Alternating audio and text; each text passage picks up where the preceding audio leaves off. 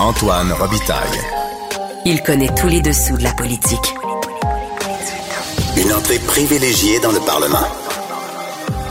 Là-haut sur la colline. Antoine Robitaille. Bon lundi à tous. Aujourd'hui à l'émission, dans la chronique constitutionnelle d'Amélie Binette, on parle du redécoupage de la carte électorale et des manières d'éviter, dans l'avenir, le type de débat que ce processus suscite à chaque révision de cette même carte. Et c'est le cas actuellement, soit que les régions, comme la Gaspésie ou l'île de Montréal, crient à la dépossession de leur circonscription. Mais d'abord, mais d'abord, c'est l'heure de notre rencontre, les voix de la voix. Émotionnel ou rationnel? En accord ou à l'opposé. Par ici, les brasseurs d'opinion et de vision. Les rencontres de l'air. En fait, le prochain segment pourrait s'appeler La Voix cyclable, hein? parce qu'on parle à Guillaume Lavoie qui euh, fait son lundi vélo, qui parle de véloconomie. Donc, la voie cyclable, comment tu trouves ça, Guillaume? Il euh, eh, faut trouver la voie payante. Mais oui, peut-être, la voie cyclable. Ben, ça peut être payant, le, vélo, tu nous le dis à chaque lundi, là, puis il y, a des noms célèbres euh, de compagnies qui s'intéressent au vélo. Ben là, Antoine, là, faisons un test. Là. Si je te nomme des, noms suivants, dis-moi ce qu'ils ont en commun. Toyota, Volvo, Renault, euh, Honda, Ford, GM. À quoi ça te fait penser? Évidemment, on pense aux voitures, mais je sens que tu vas me parler de, de, la petite reine.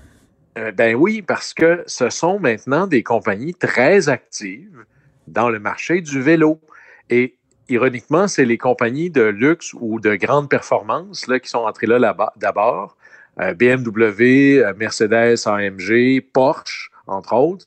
Puis même chez les Italiens, Alfa Romeo, Lamborghini, Ferrari, puis même chez les Britanniques, McLaren fait des vélos aussi. Et ce qui est très drôle là-dedans au départ, c'est que c'est un retour aux souches. Oui. Pense, Antoine, à Peugeot. Aux sources ou aux souches? ben, dans les. Moi, je suis un fan de ça, mais ils reviennent à leurs origines. Ah Beaucoup des fabricants automobiles, au départ, étaient des fabricants de vélos. L'exemple ultime étant Peugeot en France. Oui. Et eux, ils en font toujours, mais là, on est vraiment en train de revenir. Et c'est pas parce que euh, les dirigeants ou les actionnaires des compagnies d'automobiles euh, se mettent à manger des bars granola. Euh, ça n'a rien à voir avec ça. C'est pas parce qu'ils mangent la luzerne. C'est parce que c'est un marché gigantesque. Là. Uh-huh. Donner quelques chiffres. Écoute, en 2021, le véhicule électrique le plus vendu aux États-Unis avait deux roues. Mm-hmm. Les vélos. Et ça, c'est Bloomberg qui sort ces chiffres-là. La tendance en 2022 est la même. Et ça, ça veut dire qu'il y a plus de vélos électriques qui ont été vendus sur le territoire américain que de voitures électriques. C'est quand même énorme, là. Oui, puis ils ont l'air incroyables, ces vélos-là, des, compagnies de luxe. Là. Je pense à, à, Mercedes, entre autres, qui en a un superbe vélo électrique là, qui a l'air euh, efficace, euh, ah, plein de technologie. Euh. oui, j'aimerais bien essayer, moi, un de ces vélos-là. Mais là, tu sais que moi, je suis un fan de Bien que moi, électrique, je trouve que je travaille pas assez, mais en tout cas. Oui, c'est ça triche un peu, mais ça change euh, le, rapport des choses. Surtout toi qui habites à Québec, là, euh, ils sont pas tous des, des pas, tous des Olympiens comme toi. Là. moi, dans les côtes de Québec, ça doit être apprécié. Mais comme le à vélo, nous autres, notre Bixi, il est tout électrique là. Ah oui, ça. Fait que c'est quand même assez c'est impressionnant. Le vélo électrique, révolutionne la mobilité auprès d'une énorme partie de la population. Et tu parlais des vélos de Mercedes AMG. Mais tu sais, moi, je suis un fan de Formule 1. Et disons maintenant, quand ils font des grands prix, tu as la voiture de Formule 1. Et en avant, c'est les deux vélos faits par Mercedes en édition limitée. Un ah vélo de course de route et un vélo, appelons ça de gravel, là, ou un vélo comme de ville. Mais évidemment, la technologie là-dedans est exceptionnelle. Ils sont beaux, ils sont magnifiques. Porsche fait des vélos, et ils en ont beaucoup là, sur leur site, tu choisis, et ben là, on est vraiment dans le luxe. Euh, ça ne doit pas être donné, là.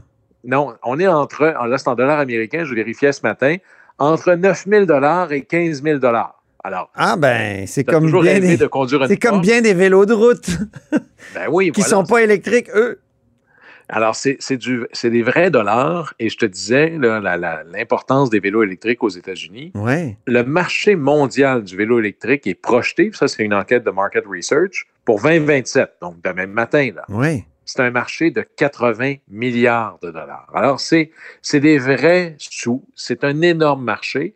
Et je vais te prendre l'exemple ultime, l'Allemagne. L'Allemagne, c'est un géant automobile. Hein, on l'oublie souvent, mais on promène en Allemagne, tu as BMW, tu as le groupe Volkswagen, tu as des géants qui sont là. Mais oui, Mercedes. Hein. ou à Stuttgart, bien sûr, Mercedes.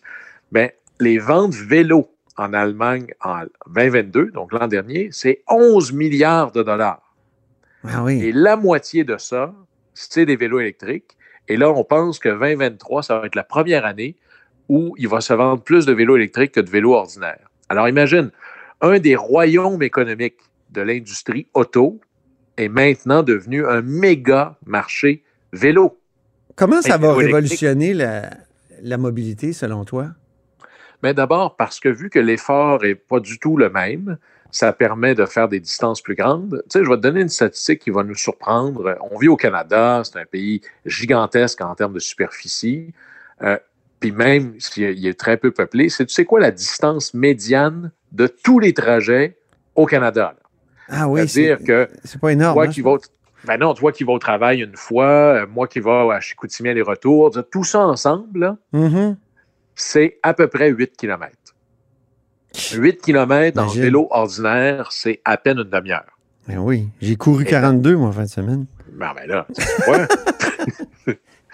Mes jambes alors, sont récentes aussi, Guillaume. Alors, imagine, à partir du moment où tu mets de l'électrique là-dedans, euh, la livraison en vélo devient euh, tout à fait envisageable. Ça permet à des gens qui sont un peu moins en forme que toi, c'est-à-dire le trois quarts de la planète, de pouvoir faire un peu plus de distance. Ça permet à des villes très en pente, que ce soit à la limite Montréal, mais certainement Québec ou Chicoutimi ou autres, de pouvoir y aller. Ça permet une génération, je parle des boomers, les retraités, qui sont le premier marché des vélos électriques. J'étais à Chicoutimi, il y a une boutique spécialisée en vélos électriques. Là, j'étais comme, voyons donc. Est-ce qu'ils ont des De Est-ce qu'ils sont beaux, les De électriques? Euh, tous les De Vinci sont magnifiques. Oui, ça, ça ne change pas. Mais et je disais, voyons, là, qui, qui vient ici? Là? Et il dit, j'en vends à la tonne, et c'est toute la même histoire. C'est des retraités oui. qui faisaient du vélo quand ils étaient petits. Puis là, ben, ils ont le, plaisir ou le goût ou la volonté de faire du vélo mais pas d'avoir l'effort. Par exemple, les fameux Bixi électriques ou les à vélo électriques. Moi, je connais un paquet de gens d'affaires qui disaient J'aimais ça, mais c'est pas vrai que je vais arriver en sueur à ma réunion. C'est ça. Alors, ils prennent ça. c'est un vrai problème, ça. C'est un vrai problème quand on fait du vélo, quand on, oui. et, et, le vélo électrique le règle, ce problème-là. Parce qu'on n'est pas en, sueur, à moins d'essayer de forcer sur le frein. Moi, moi mon, mon trip. non, toi, tu n'en es pas capable. Quand je prends le à vélo, c'est de dépasser le 31 km/h de, à partir duquel le, moteur essaie de freiner. Là. Mais là, j'arrive quand même. Avec du Red Bull, c'est ça? j'arrive quand même en sueur. Mais des fois, je me calme, là, puis là, j'y vais tranquillement, je me laisse porter par le à vélo. C'est fabuleux. Oui, mais regarde, Antoine, là, je te, parle de la taille du marché du vélo électrique qui est gigantissime. Mais le vélo électrique, ça prend une batterie. Aha. Et là, qu'est-ce que l'on vient de ramener chez nous? C'est une énorme usine de batteries. Oui. Et faire une batterie de vélo, c'est à peu près le même concept en termes de composantes qu'une batterie pour les autos. Mais on parle toujours de l'investissement Nordvolt comme des batteries pour les voitures électriques. Mais ça se pourrait bien qu'on investisse dans un marché qui est encore plus en croissance, qui est celui du vélo électrique. Alors peut-être que là-dessus, le pari que fait le Québec n'est pas seulement le pari de la mobilité électrique voiture, mais mmh. peut-être bien de la mobilité électrique vélo. Et là, ça devient intéressant. Quelle différence y a-t-il, selon toi, entre une moto électrique puis un vélo électrique? À un certain moment, il me semble que ça se ressemble. Ici, à l'Assemblée nationale, il y, a des gens qui sont en moto électrique, là, et c'est une petite moto. Puis euh, des fois, je me dis, c'est quoi la différence avec un vélo, finalement? Pense, ne pédale pas, là. Il pédale pas, c'est peut-être ça, mais...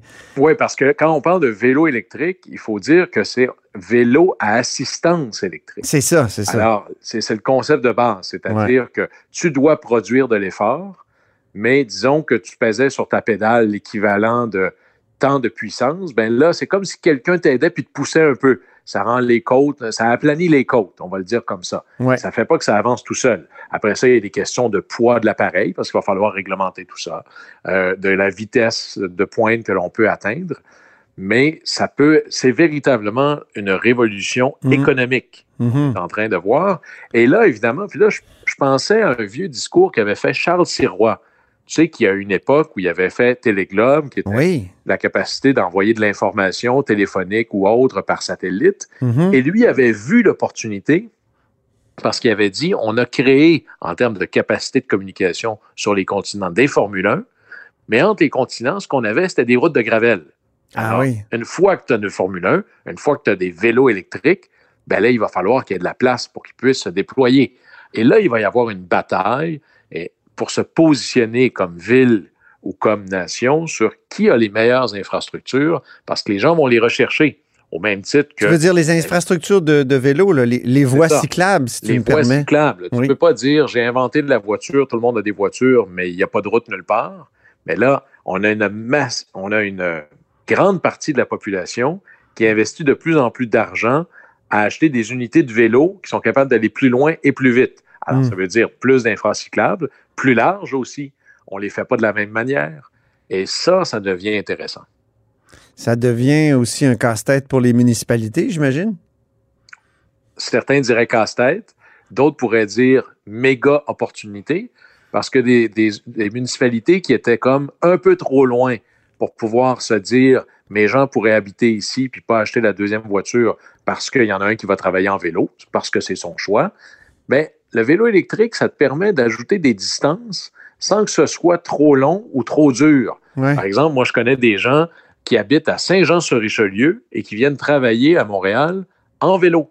En vélo ordinaire, il faut que tu sois en forme. Même l'hiver? ça te tente. Euh, pas En toujours. vélo électrique? mais en vélo Ça électrique. doit pas être ça évident l'hiver aussi. Il pourrait.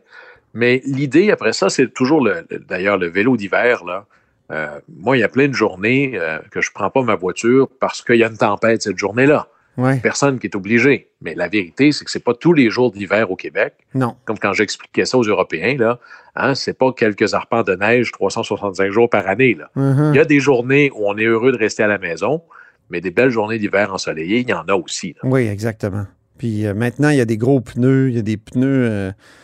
Moi, je- des fois, je fais du vélo d'hiver, puis euh, même des courses, hein, le pentathlon des neiges ici à Québec. Là. Ah oui, ben moi, tu vois, j'ai pas Ouais. pris ce virage-là encore, mais il y a des irréductibles. Quand j'étudiais à l'Université Laval, ça fait quand même là, de nombreuses années. 40 ans. Autre, ben presque, presque. Alors, quand Monseigneur Laval enseignait, alors, il y avait quelqu'un qui habitait à Sillery qui, lui, venait à l'université euh, en vélo 12 mois par année. Il était pas mal tout seul de sa gang. Ouais, ouais, Aujourd'hui, euh, à la seul. fois la technologie vélo et les infras euh, se sont démocratisés. là.